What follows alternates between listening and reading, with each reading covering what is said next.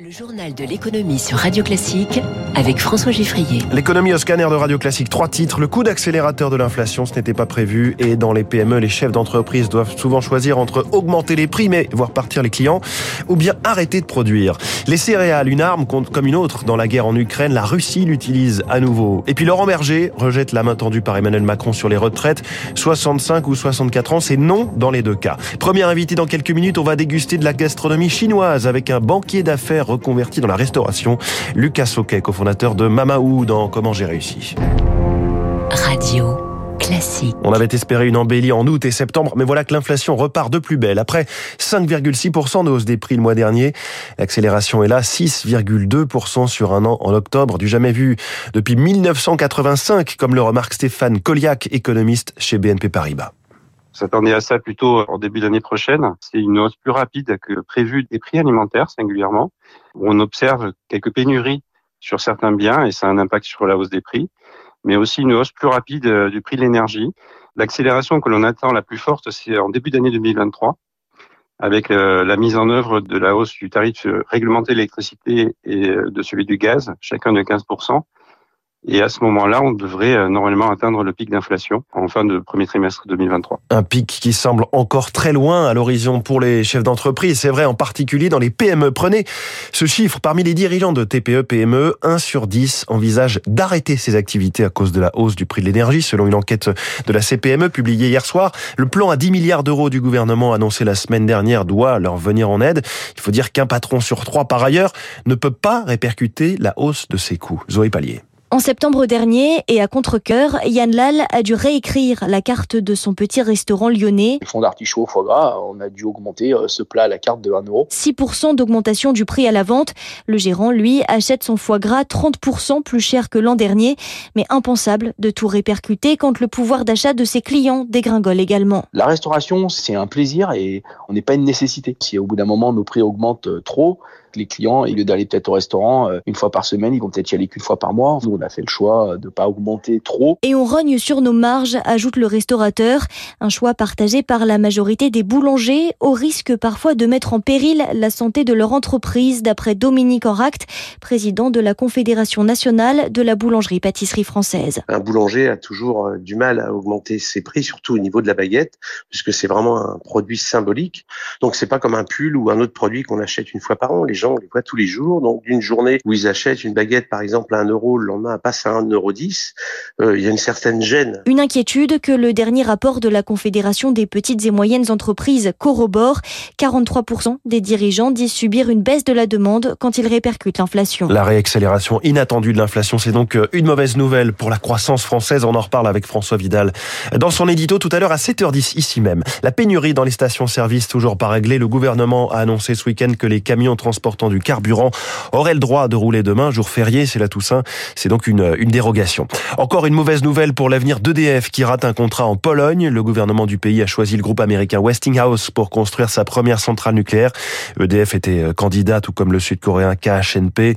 Le projet nucléaire de la Pologne est estimé au total à 40 milliards de dollars. Autre coup dur cette fois pour l'Allemagne, voire pour toute l'Europe. Le groupe de batteries électriques Northvolt pourrait préférer finalement les États-Unis où les subventions sont plus généreuses pour implanter son usine géante de batteries qui était prévue dans le nord de l'Allemagne. L'industrie allemande qui est en grève, c'est assez notable. Hein. Le puissant syndicat IG Metall revendique une hausse des salaires de 8%. L'inflation en Allemagne est de 10%. Pour autant, cette demande aura du mal à aboutir au vu de la situation allemande, selon Christopher Dembick, chef économiste chez Saxo Bank. Si évidemment euh, le syndicat IG Metall réussit à obtenir des hausses de salaire qui soient proches ou même en ligne avec la hausse de l'inflation, on sait qu'il y aura un effet boule de neige, à savoir que vous allez avoir dans les autres secteurs des demandes de hausse de salaire qui seront peu ou prou de la même ampleur. Donc, mais encore faut-il que bien sûr le patronat allemand, le patronat dans l'industrie euh, cède aux revendications salariales euh, qui sont mises en avant. Et le patronat pour l'instant est assez timide à cet égard parce qu'il a bien conscience que l'année 2023 en termes de carnet de commandes et surtout toute dynamique économique va être particulièrement compliqué. 2023, on pourrait avoir encore de l'inflation, mais surtout une récession. Il est 6h41, voilà qui ne va pas arranger l'inflation. C'est donc à nouveau l'arme des céréales qui est brandie et même actionnée par Moscou dans le conflit en Ukraine. Plus aucun bateau ne transporte de céréales ukrainiennes en mer Noire.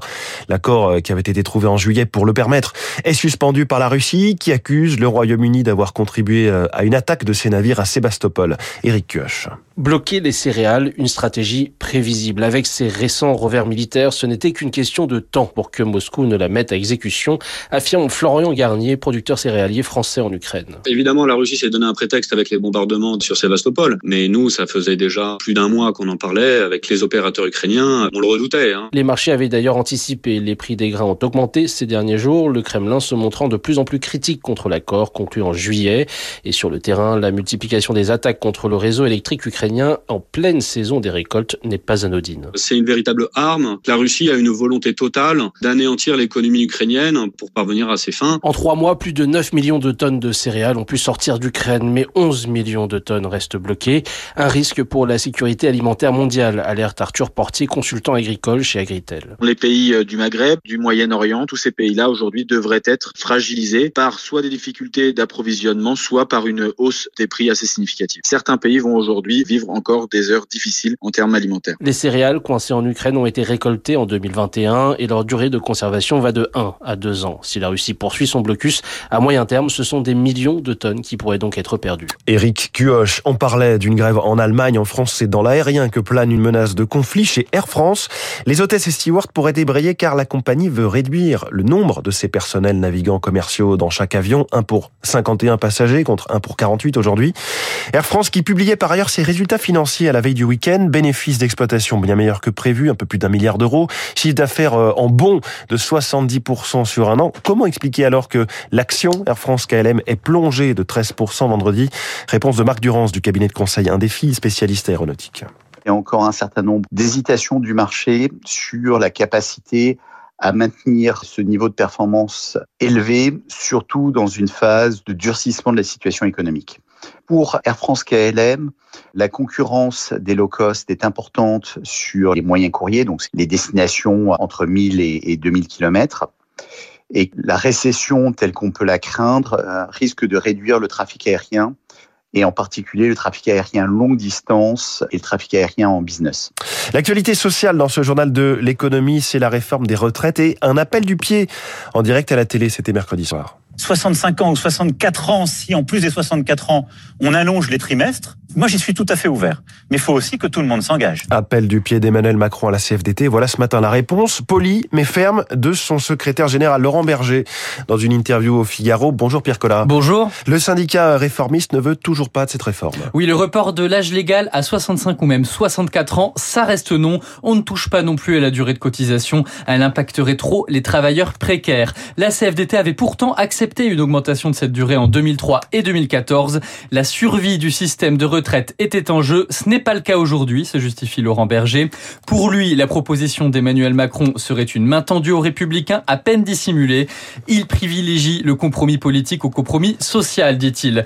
La solution pour le syndicat, travailler sur la fin de carrière des seniors et améliorer la vie au travail. Sinon, la SFDT risque d'appeler à la grève. Laurent Berger prévient attention au climat social ambiant particulièrement éruptif et qu'une petite étincelle peut, une petite étincelle, pardon, peut embraser. Fin de citation. Pierre Collat, merci. Autre chantier gouvernemental plus discret mais qui concerne le quotidien de tous les Français, le commerce. Évoqué hier dans une interview au journal du dimanche par la ministre en charge du secteur Olivia Grégoire, elle annonce la création d'un conseil national du commerce pour repenser la place du commerce dans la ville, en particulier les centres commerciaux, 72% des dépenses des Français. Francis Palombi qui préside lui la, la fédération des commerçants indépendants est plutôt favorable à cette nouvelle instance.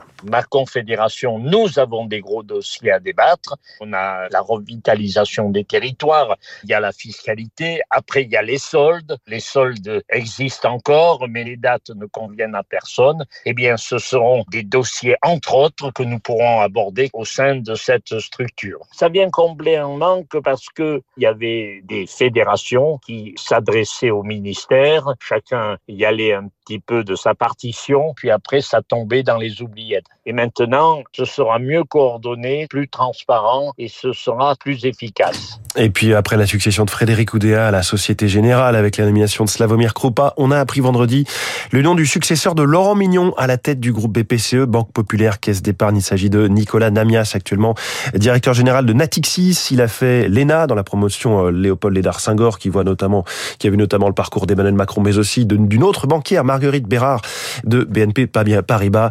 Nicolas Namias, 46 ans, qui prendra donc ses fonctions le 3 décembre. Un mot des marchés financiers avec un léger recul du Nikkei en ce moment, moins 0,88%, notamment du fait de, du recul de l'activité de l'industrie en Chine sur les dernières statistiques. Il est 6h47.